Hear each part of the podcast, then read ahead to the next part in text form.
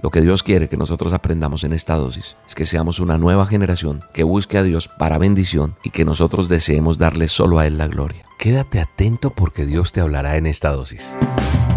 La dosis diaria con William Arana. Para que juntos comencemos a vivir.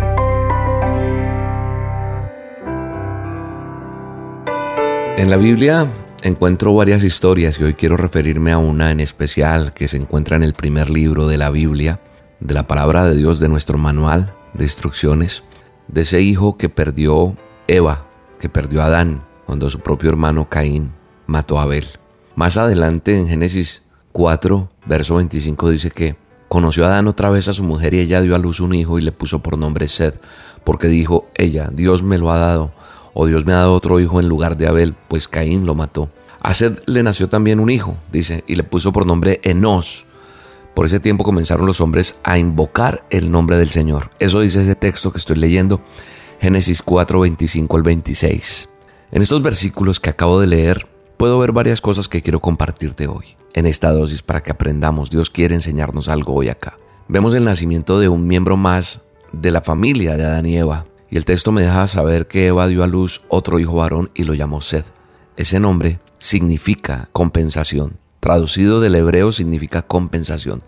Y al nombrarlo así, por lo que veo en el pasaje, ella dice, Dios me ha dado otro hijo en lugar de Abel.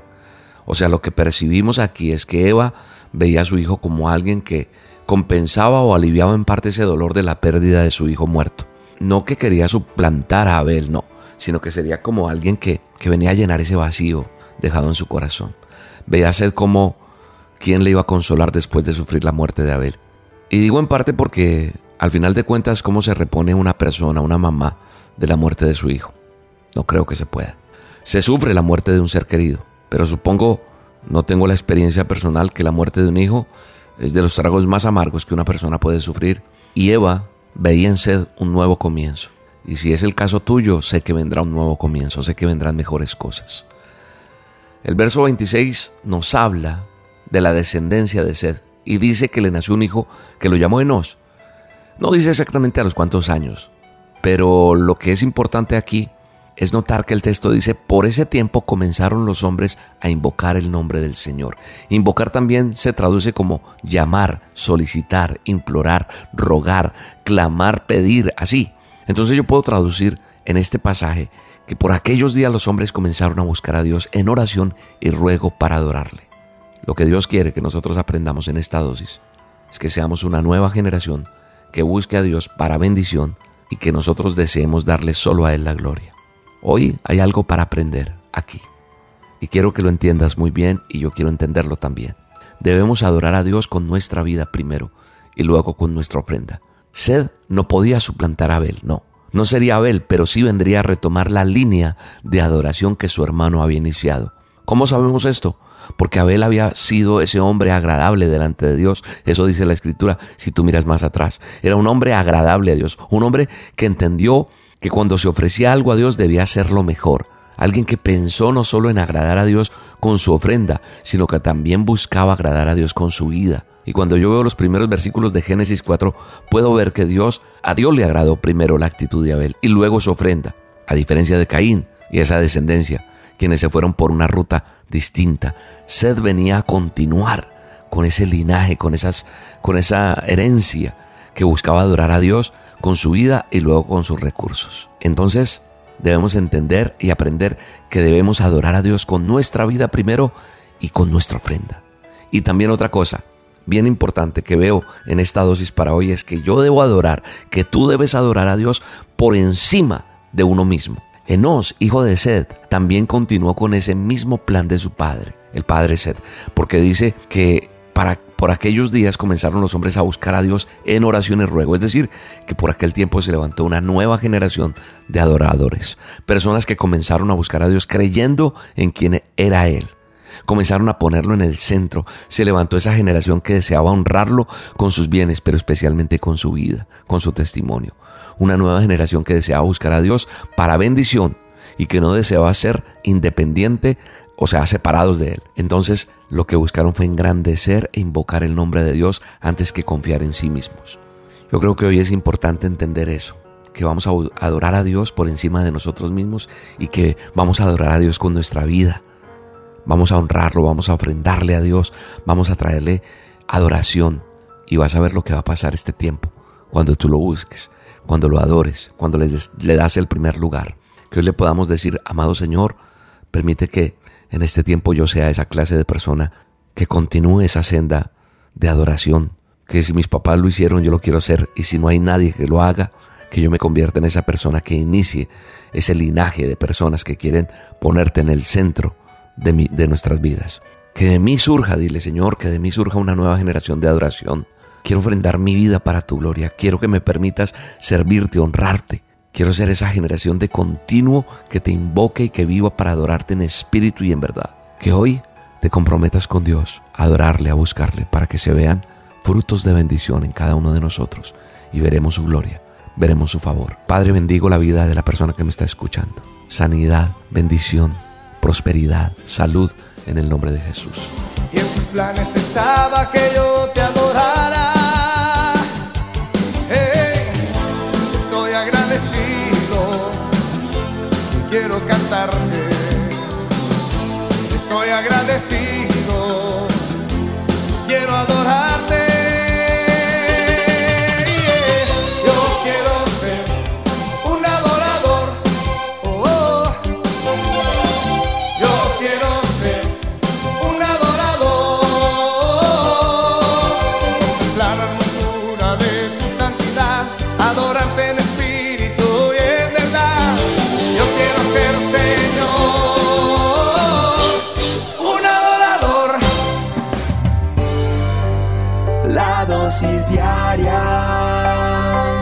William Arana. Reconocer, confesar y decirle a Dios, no quiero seguir escondiendo esto, quiero ser libre delante de ti. Reconozco mis pecados y hoy hazme libre. Esta dosis es para ti. Bienvenido. La dosis diaria con William Arana. Para que juntos comencemos a vivir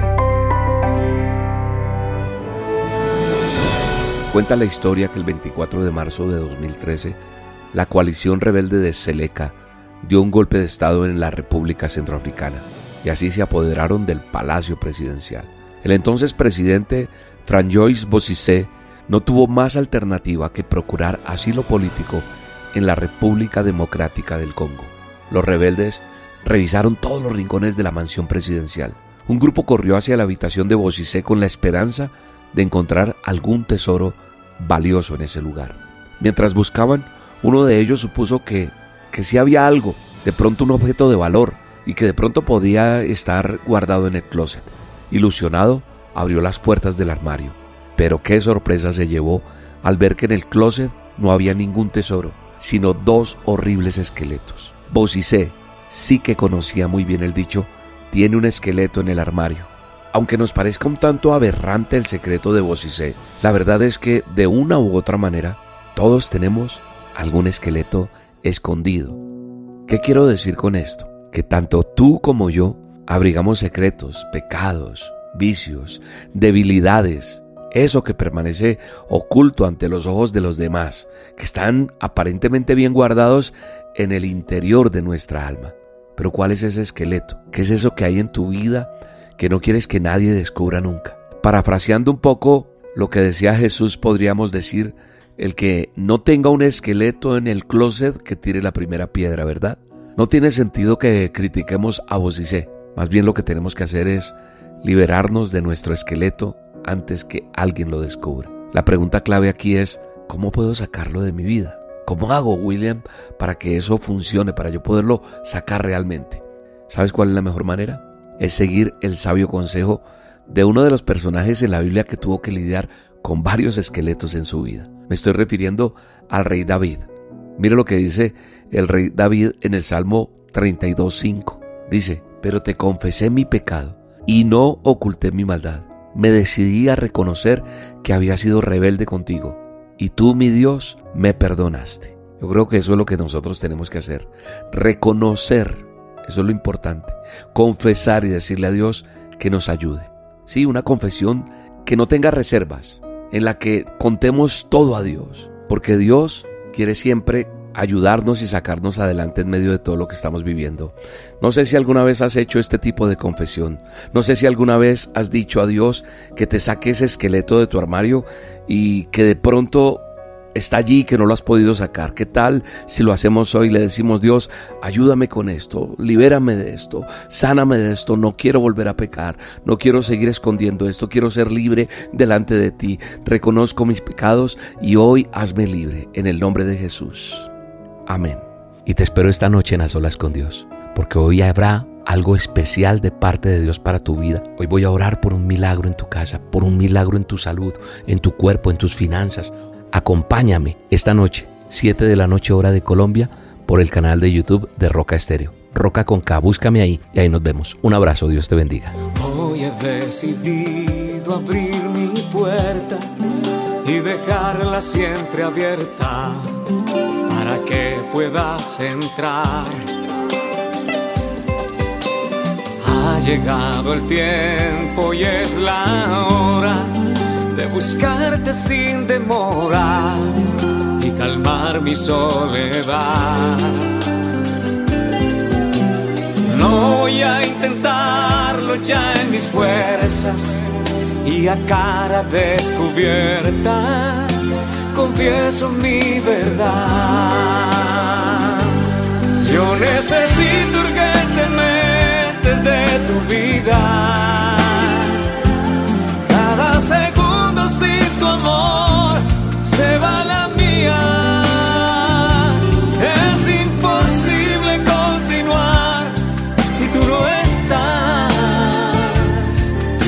Necesito para respirar.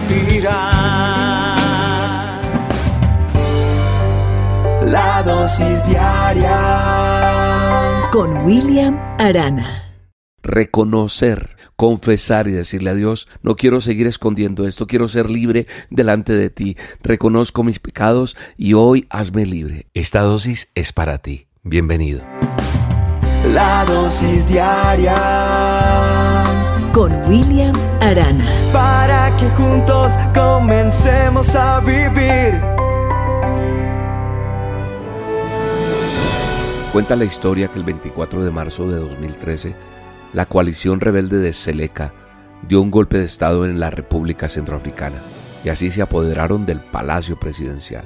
El entonces presidente Franjois Bozizé no tuvo más alternativa que procurar asilo político en la República Democrática del Congo. Los rebeldes revisaron todos los rincones de la mansión presidencial.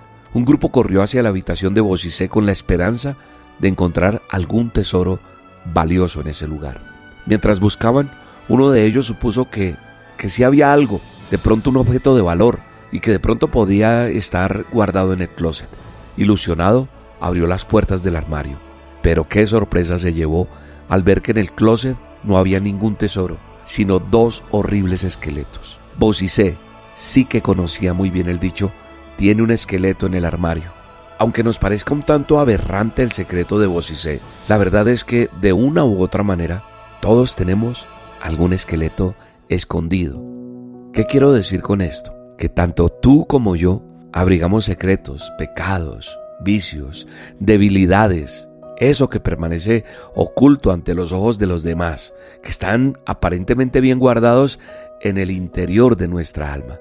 Pero ¿cuál es ese esqueleto? ¿Qué es eso que hay en tu vida que no quieres que nadie descubra nunca? Parafraseando un poco lo que decía Jesús, podríamos decir, el que no tenga un esqueleto en el closet que tire la primera piedra, ¿verdad? No tiene sentido que critiquemos a Bocicé. Más bien lo que tenemos que hacer es liberarnos de nuestro esqueleto antes que alguien lo descubra. La pregunta clave aquí es, ¿cómo puedo sacarlo de mi vida? ¿Cómo hago, William, para que eso funcione, para yo poderlo sacar realmente? ¿Sabes cuál es la mejor manera? Es seguir el sabio consejo de uno de los personajes en la Biblia que tuvo que lidiar con varios esqueletos en su vida. Me estoy refiriendo al rey David. Mire lo que dice el rey David en el Salmo 32.5. Dice, pero te confesé mi pecado y no oculté mi maldad. Me decidí a reconocer que había sido rebelde contigo y tú, mi Dios, me perdonaste. Yo creo que eso es lo que nosotros tenemos que hacer. Reconocer Eso es lo importante. Confesar y decirle a Dios que nos ayude. Sí, una confesión que no tenga reservas, en la que contemos todo a Dios, porque Dios quiere siempre ayudarnos y sacarnos adelante en medio de todo lo que estamos viviendo.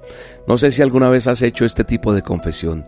No sé si alguna vez has dicho a Dios que te saque ese esqueleto de tu armario y que de pronto está allí que no lo has podido sacar. ¿Qué tal si lo hacemos hoy? Le decimos, Dios, ayúdame con esto, libérame de esto, sáname de esto, no quiero volver a pecar, no quiero seguir escondiendo esto, quiero ser libre delante de ti. Reconozco mis pecados y hoy hazme libre en el nombre de Jesús.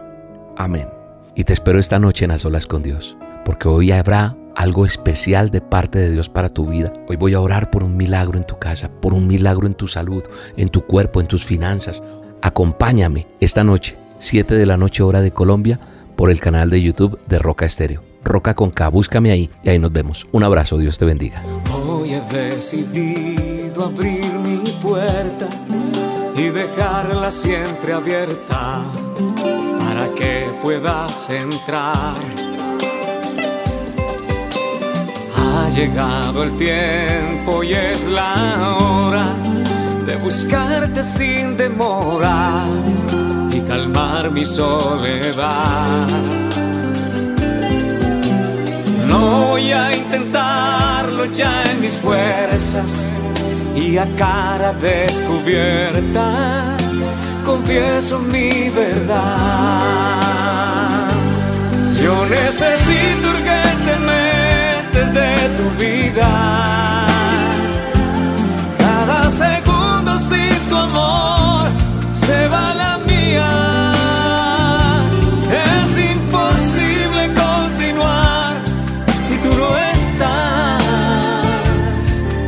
necesito para respirar. La dosis diaria con William Arana. Hola, Dios te bendiga. Te habla la pastora Liliana Evadillo, compartiendo contigo estos temas que para mí son de gran bendición y espero que para ti y los tuyos también lo sean. Así que te invito a escucharlos y también a compartirlos con otras personas que tú creas que también van a ser bendecidos con ellos. Dios te bendiga, Dios te guarde abundantemente.